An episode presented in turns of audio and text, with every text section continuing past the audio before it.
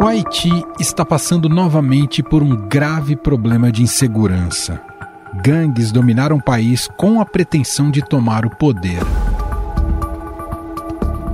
Assassinatos, sequestros e violência sexual aumentaram drasticamente desde o início de 2023 na capital Porto Príncipe e em seus arredores. No Haiti, a violência entre gangues provocou a morte de mais de duas mil pessoas neste ano. O levantamento é da Organização das Nações Unidas.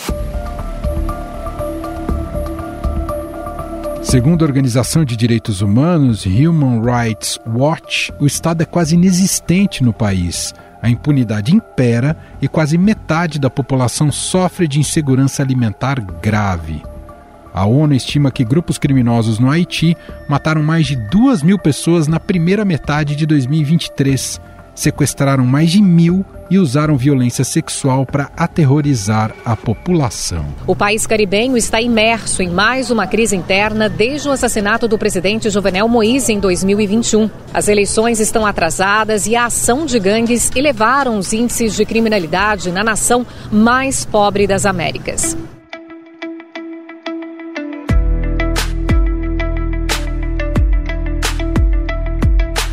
Cerca de 150 grupos criminosos operam na capital Porto Príncipe e em sua região metropolitana, muitos deles sob duas das principais coalizões criminosas, a Federação GPEP e a Aliança G9. A missionária brasileira Leílcia Silva, que faz trabalhos humanitários no Haiti, explica aqui com exclusividade ao podcast como é a atuação desses grupos e o nível de insegurança no país. O nível de insegurança aqui no Haiti atualmente é altíssimo, né? Vai de roubos de, de carros, de moto, de abusos sexuais a, a sequestros e invasões de casas. Às vezes eles colocam fogo também em carros, em casa, fecham estradas. Então, assim, a situação está um caos e está bem complicada, bastante complicada.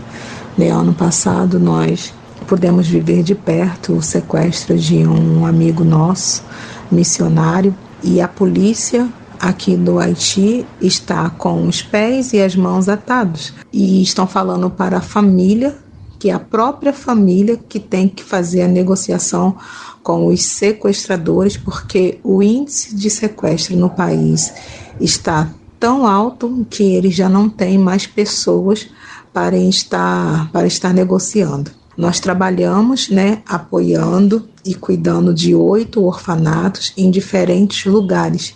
E em muitos lugares, né, que está, está localizado, estão localizados esses orfanatos, as gangues já tomaram conta. Elas chegam ocupando o território, tocando o terror, dizendo para as pessoas deixarem suas casas e as, aquelas pessoas que resistem à, à ordem dessas gangues é, sofrem com lixamento, às vezes com torturas e às vezes até mesmo com morte. Então a situação no Haiti da miséria é muito grande, as pessoas já não têm muito, né, o que fazer, o que comer, como conseguir a sua casa e, e tem que deixar o lugar onde você mora por conta dessas gangues, porque quanto mais territórios eles tiverem né, sobre o poder deles, mais aumenta a força deles e eles têm se fortalecido dessa forma, espalhando o terror. Essa onda de violência começou desde o assassinato do ex-presidente Jovenel Moïse, em julho de 2021. A polícia do Haiti investiga o assassinato do presidente do país, Jovenel Moise, morto na madrugada desta quarta-feira. Um crime que agrava ainda mais a crise no país. Desde então, o primeiro-ministro Ariel Henry tem controlado todas as funções executivas e parlamentares e não chegou a um consenso com as forças políticas do país para permitir uma transição democrática. Por causa dessa ausência do Estado, a missionária brasileira Leílcia Silva explica que a própria população começou a se organizar para combater as gangues. Em alguns lugares, não em todos os lugares, mas em alguns lugares, a população cansada dessa opressão, dessa humilhação e, e dessa violência toda, é, começou a se organizar num movimento chamado Buacalê, que significa madeira descascada. Esse movimento é realizado pelo, pela própria população, pelos moradores de um bairro ou de uma cidade para defender o seu bairro e para defender a sua cidade. Eles pegam aquilo que eles têm, como pedra, como facão, como pedaço barra de ferro, pedaços de madeira, e eles pegam é, é, os integrantes dessas gangues e matam e lincham né, na, na rua e às vezes até queimam vivos para que sirva de exemplo para os outros. E em alguns lugares é, colocam faixa dizendo que Buacalê, tipo, aqui sim, Buacalê, aqui sim, nós não vamos parar, porque não vamos permitir que as gangues entrem no nosso bairro ou na nossa cidade. Então, isso só tem gerado mais violência e a população está se defendendo da forma que pode. E, e por que isso? Porque a, a polícia, a presença da polícia é, no Haiti, a presença da polícia sim no Haiti, mas a polícia é, ela não tem a força e nem os recursos necessários para combater as gangues. As gangues elas possuem um armamento pesado e muito melhor do que o que a polícia tem. E a quantidade, né, o contingente de polícia, de policiais, não é o suficiente para combater é, a quantidade de, de membros das gangues.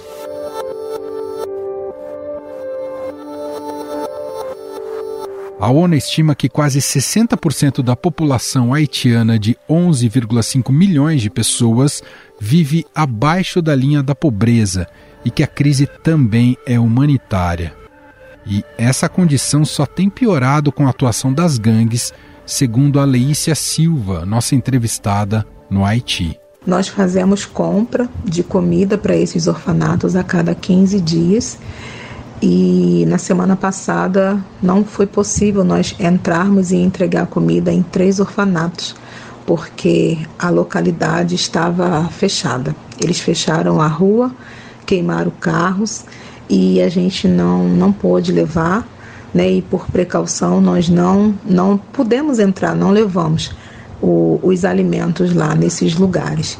Então isso tem dificultado muito o nosso trabalho e não só nosso, né? Porque no Haiti tem várias missões aqui, é, várias pessoas, ONGs também que trabalham apoiando e cuidando dessas crianças, apoiando os orfanatos e cuidando dessas crianças. Então tem dificultado muito o, o nosso trabalho.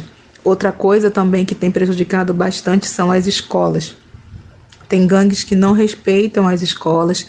As escolas é, começaram, algumas começaram o ano letivo agora em setembro, porque é diferente do Brasil, né? O ano letivo começa em setembro e termina em junho. Então tem escolas que ainda não foram abertas, as aulas não começaram por conta da insegurança. Por causa disso, o governo do país já havia solicitado para a ONU o envio de uma missão militar para combater a violência no Haiti. Depois de meses de debates e polêmicas, o Conselho de Segurança da ONU aprovou nesta semana o envio de tropas. O Conselho de Segurança das Nações Unidas aprovou hoje o envio de uma missão internacional para o Haiti, que está mergulhado em mais uma crise política e social. A missão de segurança deve proteger infraestruturas críticas como aeroportos, portos, escolas, hospitais e principais cruzamentos de tráfego no país e realizar operações direcionadas juntamente com a Polícia Nacional haitiana. Ao contrário da última missão de paz, que durou 13 anos, o Brasil não enviará homens do exército e ficará a cargo de treinar as forças de segurança do país. O Brasil era visto como um candidato natural, praticamente, para liderar uma missão no Haiti, porque ele já tinha eh, liderado uma missão de paz, a MINUSTAH, que foi desde 2004 a 2017, portanto, 13 anos em que o Brasil ficou à frente, com a maior parte das tropas e também com o comando dessa missão. Mas era uma missão diferente, aquela era uma missão militar. Esta missão é uma missão policial. Entre os problemas alegados pelo governo de Luiz Inácio Lula da Silva está a situação ainda delicada entre o executivo e as Forças Armadas. O Brasil também insiste que apenas uma missão de segurança não será suficiente para restabelecer a paz no Haiti. Apesar de ver a decisão com bons olhos, a missionária brasileira Leílcia Silva lembra que os haitianos veem a interferência estrangeira com desconfiança.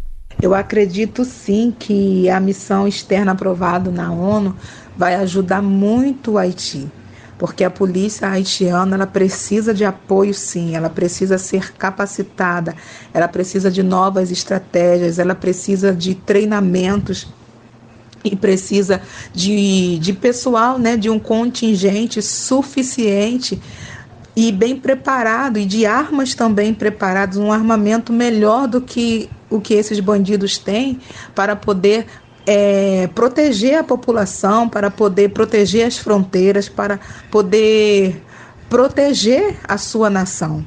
Mas tem porém, né? Assim, a opinião está bem dividida. Para nós estrangeiros, nós vemos isso com bons olhos, vemos de forma positiva. Mas tem muitos haitianos que não querem mais a interferência é, internacional aqui na, no Haiti. Porque eles alegam que da outra vez que vieram deixaram um rastro de destruição, é, muitos abusos aconteceram por parte dos soldados que vieram. E a gente sabe que que isso infelizmente acontece em qualquer missão e em qualquer país que precisa dessa intervenção, infelizmente, né? Mas a gente sabe que que a paz né, voltou no Haiti no período que, que teve a missão de paz liderada pelo Brasil, porque as pessoas puderam voltar às suas atividades de forma tranquila, é, circular na rua sem aquela tensão, sem aquela pressão de estar sempre olhando para um lado, para o outro, vendo um carro passar e ah, é um carro preto ou até mesmo moto, ah, é algum bandido, vão me sequestrar, porque a gente vive nessa tensão o tempo todo. Então, eu acredito sim, nós acreditamos sim que vai ajudar bastante essa presença internacional que, a, que foi aprovada, essa ajuda né, que foi aprovada pela ONU.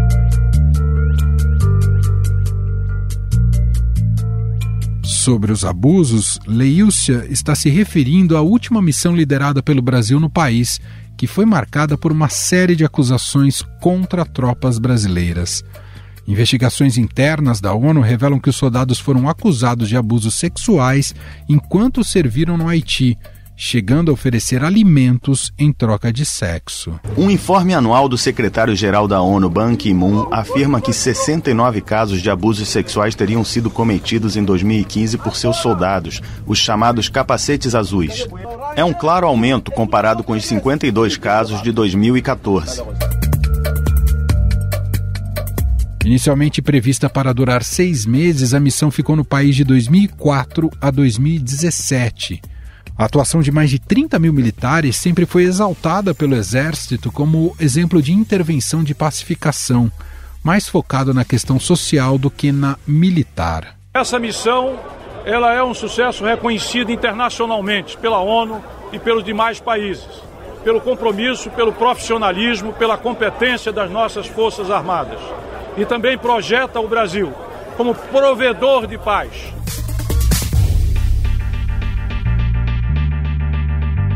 Agora, o governo do Quênia, que deve liderar a missão, propôs anteriormente o envio de mil agentes policiais. O governo americano indicou que também poderia apoiar a missão com 200 milhões de dólares, mas que não iria disponibilizar soldados. Afinal, existe a possibilidade de livrar o Haiti dessa onda de pobreza e violência que assola historicamente o país? Diante da missão controversa que o Brasil liderou, qual deve ser o papel do país a partir de agora? Sobre o assunto, vamos conversar com o repórter de internacional do Estadão e colunista de política da Rádio Eldorado, Felipe Frazão. Olá, Frazão, seja muito bem-vindo, tudo bem? Tudo bem, Manuel. Um prazer conversar com você, com nossos ouvintes, mais uma vez, e sobretudo sobre um tema tão interessante, né, como esse que a gente vai abordar. Sem dúvida. Estávamos, aliás, com saudades do Frazão, que por bastante tempo participou ativamente aqui do Estadão Notícias, no nosso Poder em Pauta. Temos saudades, então muita gente vai matar a saudade hoje, ouvindo novamente aqui neste espaço o Felipe Frazão. Bom, quero te ouvir inicialmente, Frazão, sobre como vai se dar essa missão externa aprovada pela ONU, que não é de natureza militar, é policial, é isso, Frazão?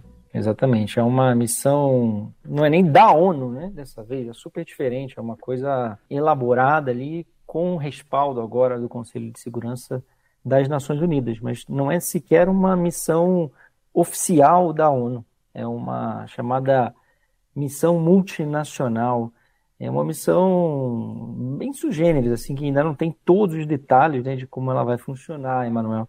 Eles estavam, passaram os últimos meses discutindo isso na ONU, no Conselho de Segurança das Nações Unidas, mas que era é diferente do que era a MINUSTAH, né? MINUSTAH, aquela que o Brasil ficou de 2004 a 2017 no comando dela, com comando e com tropas, né? Tropas das Forças Armadas Brasileiras sempre com generais brasileiros chefiando, mas aquilo lá era uma chamada Missão das Nações Unidas para a Estabilização do Haiti. Daí que vinha a sigla MINUSTAH. E ela era uma, uma missão com forças armadas. Foram mais de 30 mil militares brasileiros envolvidos. E aí, é claro que não ficaram os 30 mil lá no Haiti todo esse tempo, né? Mas eles se revezaram entre 2004 e 2017. Inclusive, figuras proeminentes do governo passado brasileiro, do governo Jair Bolsonaro, tiveram o comando da missão. Vários dos ex-comandantes da missão da ONU, eles tiveram uma ascensão na sua carreira, né, e generais, e comandaram não só no Haiti, como aqui no Brasil, tropas brasileiras, e alguns viraram ministros de Estado no último governo. Mas só para a gente entender como isso teve um papel, é, talvez assim, é, colateral, né, um efeito colateral, uma consequência na nossa política também, né? E isso envolve um tempo, até também para a gente entrar no assunto, um pouco do porquê o governo brasileiro, o atual governo Lula, havia ali uma certa queixa também, né? Uma precaução com o protagonismo político que isso teve aqui no Brasil, isso dá de fato o protagonismo. O Brasil tem é, despesas, né? precisa uh, manter é, essas tropas lá, é, envolve recursos também, mas isso acabou dando muita notabilidade, notoriedade, e o Brasil foi reconhecido como um, um dos países que se envolveu por mais tempo em missões de paz da ONU desse tipo isso também teve consequências na política nacional aqui nossa. Bom, o Brasil, a gente sabe, né, um pleito antigo do Brasil não tem a cadeira permanente ali no Conselho de Segurança da ONU, mas está neste momento, né, dentro do esquema da rotatividade como presidente do, do Conselho e não vai ter um protagonismo exacerbado nessa missão externa que foi aprovada nessa resolução. De que maneira o Brasil deve entrar no Haiti dessa vez, pelo que a gente sabe, Frazão? É, é verdade, Manuel, não terá protagonismo, não será nem, nem sequer vai comandar nada, vai ser por isso bem diferente, né? Aquela missão era uma missão, a MINUSTAH era uma missão de caráter de estabilização, em que envolvia tropas das Forças Armadas do Brasil e de outros países, sob o comando de um general brasileiro. O Brasil tomou a frente, ficou todos esses anos, 13 anos no Haiti, saiu em 2017. Naquele momento, o Brasil assumiu, depois havia ali uma, um conflito político interno. O, então, o presidente era o Jean Bertrand Aristide, ele fugiu, né, entregou o cargo, havia uma insurgência interna para depor o governo dele, risco de guerra civil, de confronto entre as pessoas, guerra de fato civil a gente chama, mas com armas mesmo, tinha como até hoje existe um amplo acesso a armas uh, no país por grupos paramilitares que se estabeleceram e, e, coordenam, comandam territórios, têm o poder sobre diversos territórios, principalmente da capital de Porto Príncipe e do, e do restante do país, uma situação de bastante confrontação, mas que eles entendem hoje que é uma situação de segurança pública. Essa é a impressão, essa é a visão que o governo atual do Haiti, do primeiro-ministro Ariel Henry, tem do problema e, e, também a impressão de outros atores internacionais, e ele fez chegar aos poderes mais proeminentes aqui da região, a quem se projeta mais como poder militar ou geopolítico, esse tipo de pedido de ajuda. Será uma missão policial. Ela é uma missão que vai dar apoio à polícia do Haiti, às forças policiais do Haiti. Portanto, não teremos uh, membros das Forças Armadas no Haiti dessa vez. Teremos policiais. E quem está liderando? Bom, quem está liderando, Emanuel, já que não é o Brasil, coube a outro país que vai estar à frente dessa chamada missão multinacional. Portanto, como a gente dizia, né, eu comentava, não é uma missão da ONU, nem sequer. Ela é, ela é chamada, o nome oficial é Missão Multinacional de Apoio à Segurança, com uma vigência de um ano, 12 meses. A expectativa é de que ela comece até janeiro do ano que vem e a liderança é do Quênia. O Quênia, um país africano, se propôs a apoiar o Haiti nesse pedido que o, o primeiro-ministro, o Ariel Henry, vinha fazendo a vários países, inclusive ao Brasil. Eu estava na França com o presidente Lula quando ele foi em junho. Eles tiveram uma reunião e conversaram sobre isso lá. Os Estados Unidos já, desde o fim do governo Bolsonaro, cortejavam o Brasil, porque os Estados Unidos é que propuseram essa resolução que foi aprovada no Conselho de Segurança, dando uma chancela do Conselho né, e, das, e, portanto, das Nações Unidas para que essa missão ocorra de fato para que sejam enviados principalmente equipamentos, né, armas, é, munições, treinamentos, que aí é que o Brasil vai atuar em princípio. O que foi pedido é que o Brasil repasse conhecimento, portanto, com, principalmente com treinamento à Polícia Nacional Haitiana, e aí o Brasil está vendo como vai fazer isso, se vai trazer policiais haitianos para o Brasil ou se vai enviar uma missão de policiais, daí seria a Academia Nacional da Polícia Federal, para dar treinamento operacional ah, e também a Polícia Federal tem essa característica principal de ser uma polícia judiciária, né, de investigação lá no Haiti. Com quem eu conversei, conversei com alguns diplomatas que estão a par disso, que estão estudando o problema, acham que não faz muito sentido trazê-los aqui para o Brasil, porque eh, estaria retirando contingente do Haiti no momento em que eles estão pedindo contingente. Mas é preciso também entender se haverá condições de segurança Sim. no Haiti de receber uma missão dessa, né? Já que o Brasil, o Brasil rejeitou, é, Emanuel, é, assumir a, o protagonismo. O Brasil entende que é, ficou 13 anos com a MINUSTAH, com, principalmente com forças militares, mas que não teve todo o respaldo da comunidade internacional e não era suficiente, aliás, isso é uma crítica que se faz, né, de que houve uma preocupação em estabilizar de segurança e depois que saiu, o país voltou a conviver com os mesmos problemas e não conseguiu superar outros desafios é, principalmente de desenvolvimento econômico, social, de condições de vida, né? Lembrando que tudo isso foi muito afetado também em 2010 por aquele terremoto. Gravíssimo terremoto, é, gravíssimo. Uhum. Aquilo foi prejudicou demais, né? E, e, e, deu outros tipos de problema, por exemplo, foi hoje já é reconhecido pelas Nações Unidas. Só para a gente ter um exemplo, lá já havia um problema gravíssimo, né, de, de acesso à água, tratamento de água potável, é, saneamento básico e o cólera se introduziu no país, pelo que se reconhece hoje, inclusive por investigações, por tropas estrangeiras que estavam lá e que não houve o devido cuidado com dejetos e acabaram, depois do terremoto, contaminando a, a água, contaminando o solo. O cólera vem de, do contato com fezes humanas, né? Então, que seria um, um, contingente do Nepal, que estava, um dos países que estavam lá, tinha enviado, enviado naquele momento é, forças para atuar sob o comando do Brasil, entre outros problemas né, que, que hoje se, se verifica, depois em avaliações da, daquela experiência, mas o Brasil rechaçava também um pouco com esse peso da política, né, essa desconfiança que ainda persiste, a gente viu pelo engajamento, pela vinculação de alguns setores das Forças Armadas com o governo passado, com o governo Bolsonaro. Então havia um aconselhamento geral para que o governo Lula não apoiasse, não assumisse essa função, os Estados Unidos buscando alguém na região, algum ator relevante. O Brasil até hoje é reconhecido pelo Haiti como um país amigo, um país que contribuiu e que recebe hoje muito da diáspora haitiana, né, de imigrantes que, que os acolhe até hoje. Sim. Então havia uma demanda pelo Brasil e o Brasil disse que cooperaria em termos técnicos, seja essa cooperação policial, cooperação de saúde, eh, de desenvolvimento, eh, e é isso que o Brasil está disposto a fazer. Né? Aliás, quais serão as tropas? O Quênia vai assumir eh, essa liderança, já se comprometeu a isso, os Estados Unidos vão dar cerca de 100 milhões de dólares para dar apoio logístico, e o Quênia vai enviar mil policiais para o Haiti. E esses policiais vão tanto prestar apoio à Polícia Nacional Haitiana, que a ideia é que essa missão multinacional de apoio à segurança é que eles não sejam protagonistas, mas sim que a polícia haitiana continue dando as ordens e, e, determinando o que é prioridade ou não, mas que eles tenham conhecimento, apoio operacional e, sobretudo, contingente. E outros países ali da região do Caribe, Jamaica, entre outros ali, se comprometeram também a enviar alguns contingentes que devem ficar em, em, torno de 400 policiais. Então estamos falando de cerca, nesse momento, cerca de 1.400. Pode ser um pouco mais, se houver novas contribuições, mas esse é o contingente que tem negociado uh, previamente aí a, a, aprovação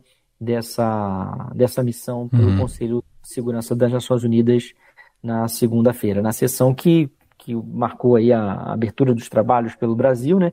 Mas que teve a influência, o Brasil ajudou a negociar, mas que não era algo que o Brasil estava propondo, né? Estava proposto pelos Estados Unidos, patrocinado pelos Estados Unidos, com apoio de outros países aqui da região da América Latina, mas é, que, claro, teve a influência da nossa diplomacia para destravá-la, né? Porque já não já não era uma novidade, já estava sendo negociada há algum tempo e havia alguns entraves, Emanuel.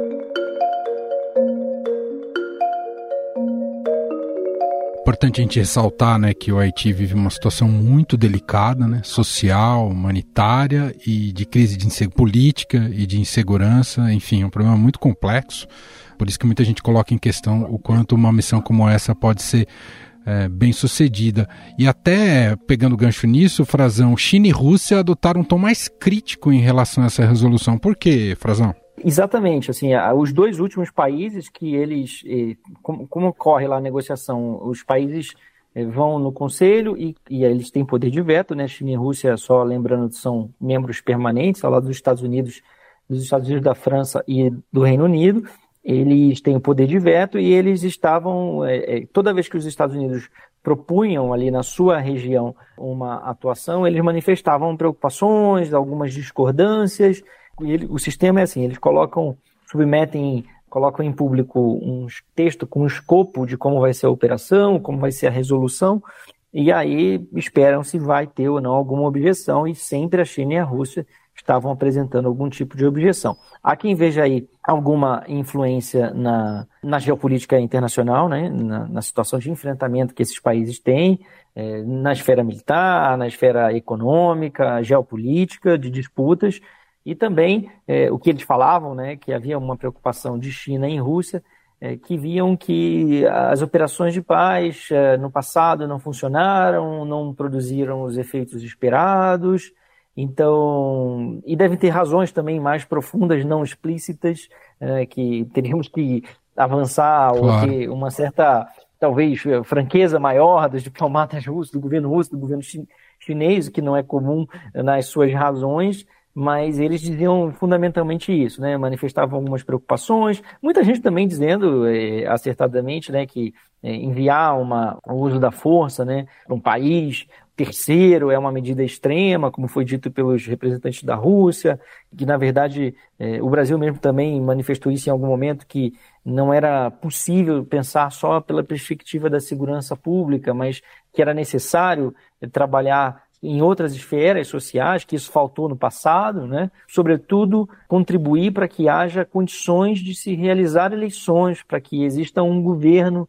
é, legítimo e eficaz, como disseram os chineses, um, um, governo que seja reconhecido pela população haitiana, um problema dos haitianos, né, no caso aí, Sim. é uma resolução, um, um, confronto, né, um problema político do Haiti, mas hoje de fato não há governo, né, o, quer dizer, há um governo, mas é um governo que, que não foi eleito, os mandatos já se encerraram e não houve condições de realizar novas ele, eleições, então eles estão com, vamos dizer, com um mandato postergado, né, o mandato está sendo esticado para que continuem ali, e isso também, daí derivam é, muita impopularidade, insatisfação, que envolve também esses grupos armados, as gangues que dominam territórios no Haiti, e tudo isso acabou vindo com mais força à, tona na arena internacional, né, virando um problema é, que preocupou mais gente e que começou a envolver é, a França também, por, por razões históricas é, da ligação com o Haiti e o Brasil, os Estados Unidos, porque isso está no quintal dos Estados Unidos, está né, tá aqui na América Latina e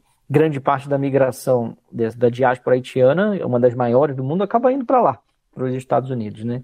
E vem bastante para o Brasil e para lá também, eles têm essa preocupação, mas tudo isso depois do assassinato do, do ex-presidente, então presidente Jovenel Moïse, né, em 2021, ele foi emboscado, assassinado por um grupo de mercenários. Aí tem diversas investigações, pessoas que dizem que ele ia fazer denúncias sobre que ele tinha material para denunciar pessoas envolvidas com narcotráfico e que aí grupos de mercenários colombianos, alguns deles inclusive já foram é, à justiça nos Estados Unidos, já foram processados. É, é, ele foi executado, né? foi morto a tiros é, na residência dele em Porto Príncipe em julho de 2021. Até hoje, não tá, todas as circunstâncias dessa, dessa execução dessa morte não estão esclarecidas, né?